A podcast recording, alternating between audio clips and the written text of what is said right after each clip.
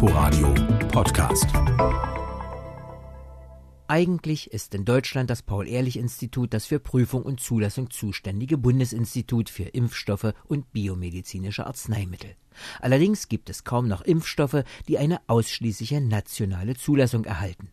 Impfstoffe wie die gegen Corona werden geprüft und zugelassen durch die Europäische Arzneimittelagentur EMA mit Sitz in Amsterdam.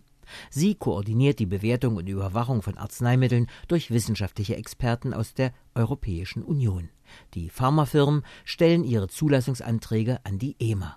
Auf der Basis der wissenschaftlichen Beurteilung erteilt dann die EU-Kommission den Arzneimittelherstellern eine Zulassung für alle Staaten der EU und des europäischen Wirtschaftsraums.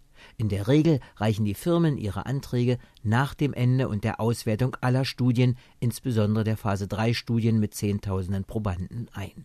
Aufgrund der Corona-Pandemie nutzen die Firmen jedoch ein davon abweichendes Verfahren. Sowohl der US-amerikanische Hersteller Moderna als auch BioNTech und Pfizer haben für den Zulassungsantrag das sogenannte Rolling Review Verfahren gewählt. Dabei übergeben sie den Experten der EMA die jeweiligen Zwischenergebnisse der Studien zur Prüfung. Die EMA hat dafür eine Covid-19 Taskforce gebildet. Deren Experten können sich so bereits vor Abschluss aller Untersuchungen ein Bild über Wirksamkeit, Sicherheit und Nebenwirkungen der Vakzine machen und die Impfstoffkandidaten vorläufig beurteilen.